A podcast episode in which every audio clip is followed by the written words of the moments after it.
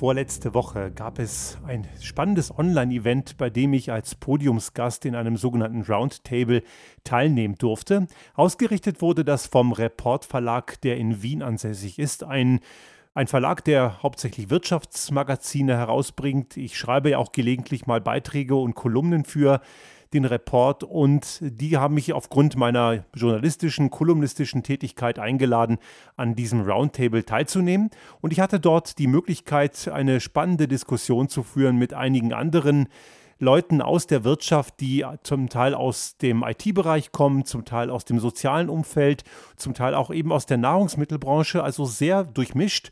Und ich war so ein Element innerhalb von einigen dieser Teilnehmer. Und das Thema war Unternehmensführung in heutigen Zeiten, in digitalen Zeiten, Unternehmensführung von morgen und natürlich auch immer vor dem Hintergrund, was sich in dieser Corona-Pandemie verändert haben könnte bzw. verändert hat. Und hier war eine der entscheidenden Fragen, ist Führung von morgen und Führung im digitalen Umfeld anders als die, die wir aus der Vergangenheit kennen?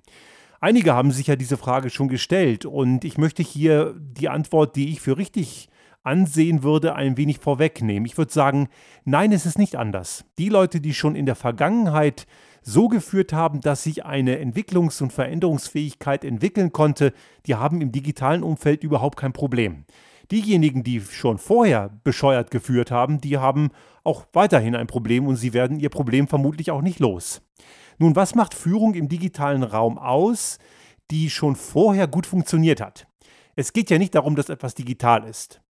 Einer der Teilnehmenden war Anton Leitner. Der ist CIO bei der niederösterreichischen Molkerei mit Sitz in Baden bei Wien.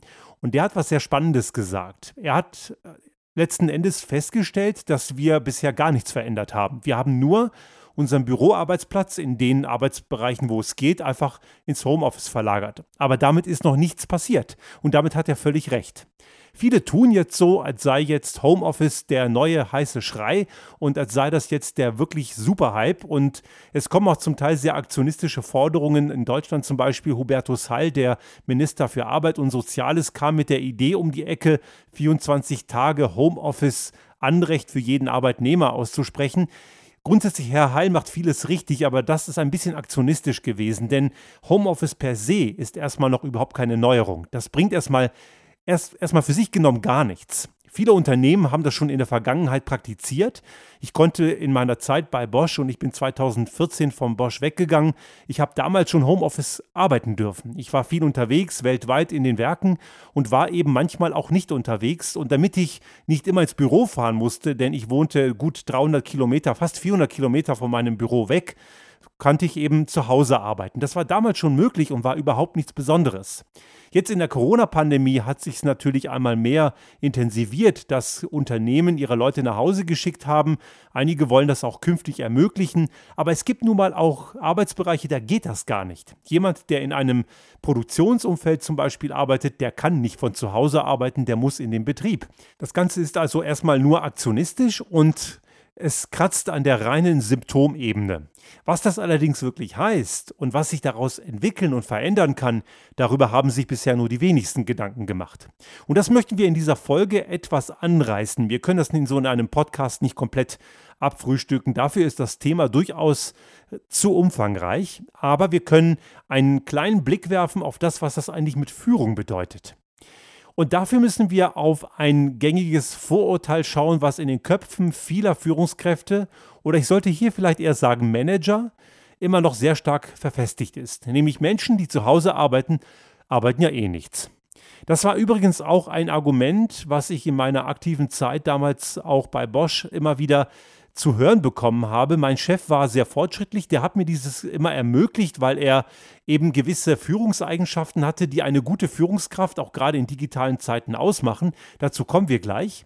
Aber es gab immer wieder die Annahme, dass Leute, die zu Hause arbeiten, eben nichts tun. Und daher war Homeoffice auch nicht wirklich gerne gesehen. Und ich hatte das auch nicht offiziell in meinem Arbeitsvertrag. Das war eher so eine Art Gentleman Agreement zwischen meinem Chef und mir.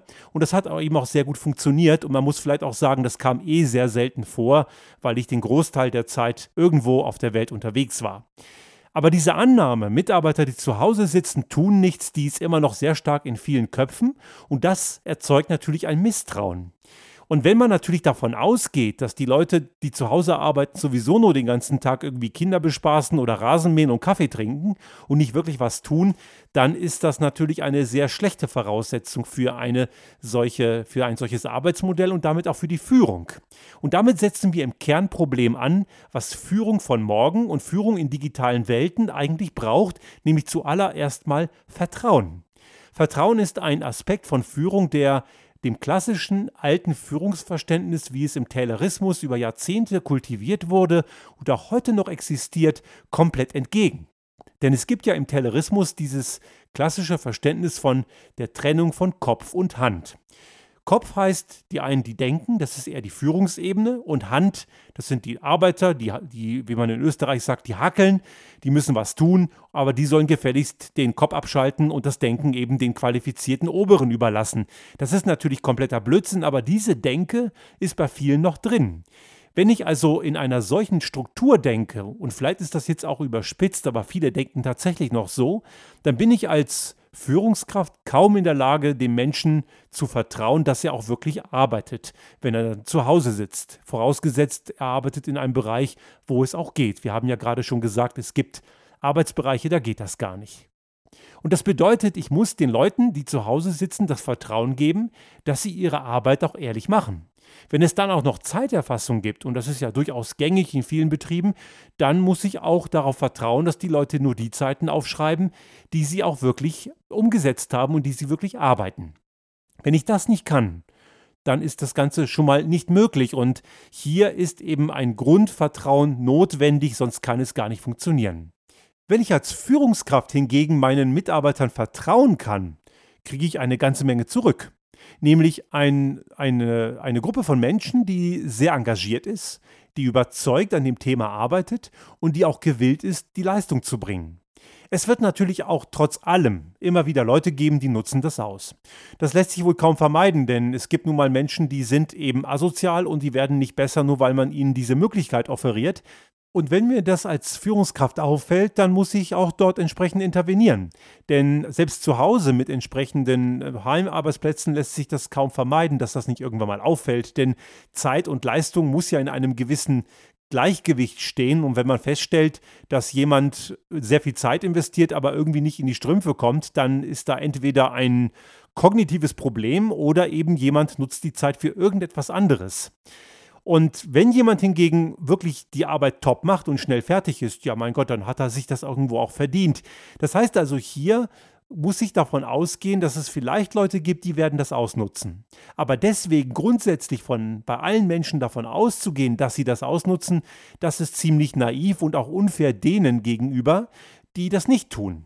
Ich möchte hier eine Analogie nehmen, die vielleicht jeder von Ihnen kennt, wenn Sie schon mal im Hotel waren. Dort gibt es ja diese total lästigen und nervigen Kleiderbügel, die man in so eine Öse einfädeln muss. Der normale Kleiderbügelhaken, den wird man oft vergeblich finden, weil es immer wieder Hotelgäste gibt, die Kleiderbügel geklaut haben. Aber man weiß aus zuverlässigen Studien, dass es nur zwei bis drei Prozent der Hotelgäste sind, die Kleiderbügel klauen. Dagegen wird man jetzt alle anderen, 97 bis 98 Prozent, gleich behandeln wie die Betrüger und das erzeugt diesen Mehraufwand. Diese Kleiderbügel, diese Sonderdinger fürs Hotel kosten in der Anschaffung viel mehr, gehen auch recht häufig kaputt, weil es immer wieder mal hakt. Und diese Mehrkosten sind deutlich höher als der ein oder andere Bügel, den manche asozialen Hotelgäste einfach mal klauen.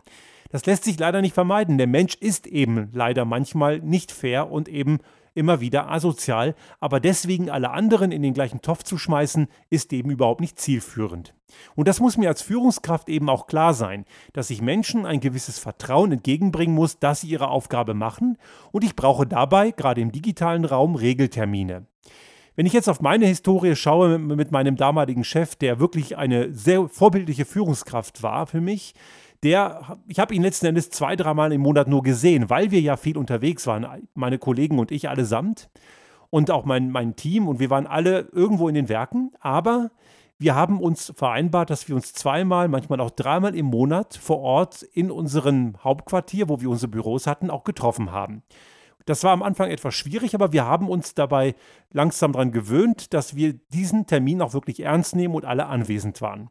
Und das hat gut funktioniert. Und wenn wir zwischendurch etwas brauchten, dann haben wir uns eben abgestimmt. Und ich kann mich erinnern, dass mein damaliger Chef mich auch immer wieder angerufen hat und, mir, und mich fragte, wie es mir geht und wo er mir noch helfen kann, wo ich Unterstützung brauche.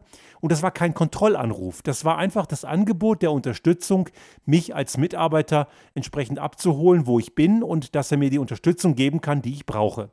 Ich habe sie bei ihm auch eingefordert und ich habe sie auch bekommen. Was heißt das jetzt nochmal auf die Frage des Führens im digitalen Raum und damit auch ein Stück weit in der Zukunft? Denn wir werden gewisse Routinen, die sich jetzt in der Pandemie entwickelt haben, wahrscheinlich auch beibehalten und weiterentwickeln müssen. Ich hoffe nicht beibehalten, wir müssen sie weiterentwickeln.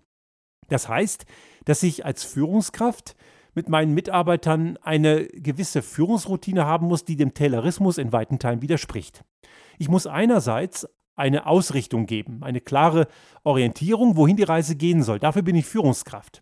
Ich bin als Führungskraft dazu da, den Leuten zu sagen, was eben das, der Gesamtkontext ist und was von ihnen erwartet wird.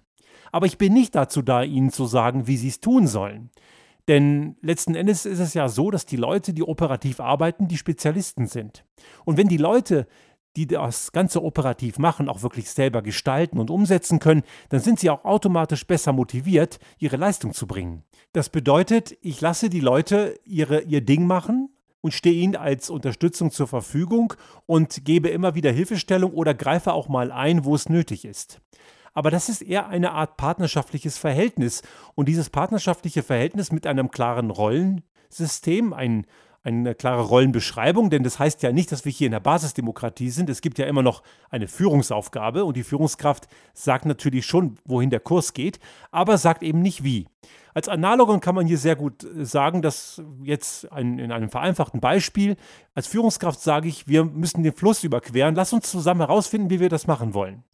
In der alten Welt würde ich sagen, wir wollen den Fluss überqueren, bau eine Brücke und die muss so aussehen. Das ist eben der Moment, wo ich den Mitarbeitern das Denken abnehme und das genau darf man nicht tun. Und in digitalen Zeiten wird genau dieses Führungsverständnis des Sparingspartners, des Coaches und des Trainers für die Mitarbeiter viel, viel wichtiger. In der alten Welt seit den 90er Jahren und auch vielleicht auch schon davor gab es durchaus Unternehmen, die haben das gemacht die ganze Lean-Szene hat ja immer gerne auf Toyota geschaut und hat versucht zu verstehen, warum die so das Ganze, diese kontinuierliche Verbesserung so gut hinbekommen haben. Und die haben genau das gemacht, was heute schon gute Führung ist und auch heute im digitalen Raum als Führung erwartet wird, nämlich die Leute mitgenommen und ihnen vertraut, dass sie das Richtige tun. Das tayloristische Denken hatten die schon längst abgeschafft und das haben die seit den 70er Jahren nicht mehr. Jetzt werden vielleicht einige kommen und sagen, wie kann das sein? Japan hat sehr steile Hierarchiestrukturen. Das hat aber damit gar nichts zu tun. Auch in steilen Hierarchiestrukturen kann ich so führen, dass die Leute den Gestaltungsspielraum haben. Nicht jede Hierarchiestruktur muss eine flache sein. Das ist vom Kulturraum und auch von der Historie eines Unternehmens sehr unterschiedlich. Und wenn wir hier auf Toyota schauen, da ist das ja auch nicht immer das Gleiche, denn Toyota gibt es nicht nur in Japan, wo wir tendenziell eben wirklich steile Hierarchien haben, Toyota gibt es auch in anderen Ländern, wie zum Beispiel in den USA. Und ich habe selbst einmal das Werk in Lexington in Kentucky mal besucht und das ist ein amerikanisches Werk. Dort wird man nur wenig Japaner sehen und die wenigen, die da sind, sind wahrscheinlich auch eher nur zu Besuch.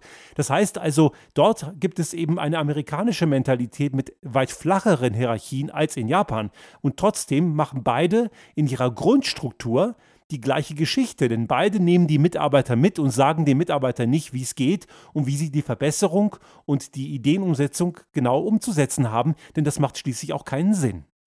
Also der Schlüssel zu einer Führung von morgen, zu einer Führung der Zukunft und zu einer Führung im digitalen Raum ist es dem Menschen, die in einem Team, in einem Unternehmen arbeiten, zu vertrauen und ihnen auch den Freiraum und die Kompetenzen zu geben, dass sie die Dinge, um die es geht, auch eigenständig umsetzen. Als Führungskraft gebe ich Orientierung und Unterstützung, wo es nötig ist und schaffe Regelzyklen und Regelkommunikationsmechanismen, damit das ganze Team in die gleiche richtige Richtung geht, die zum Gesamtunternehmenskontext passt. Das hat vor der digitalen Welt, vor Corona und vor der Zukunft von morgen genauso gegolten wie schon in der Vergangenheit.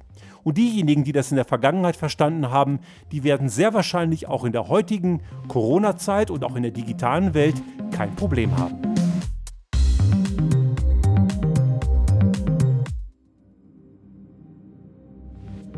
Sollte Ihnen unser Podcast gefallen haben und Sie auch künftig keine Folge verpassen wollen, dann abonnieren Sie uns einfach auf den gängigen Kanälen wie zum Beispiel iTunes, Spotify oder anderen Podcast-Hostern oder auch auf unserem YouTube-Kanal finden Sie immer mit dem einen Tag Verzögerung die aktuelle Folge unseres Restart Thinking Podcast und selbstverständlich freuen wir uns in Zeiten der Aufmerksamkeitsökonomie über das eine oder andere Like.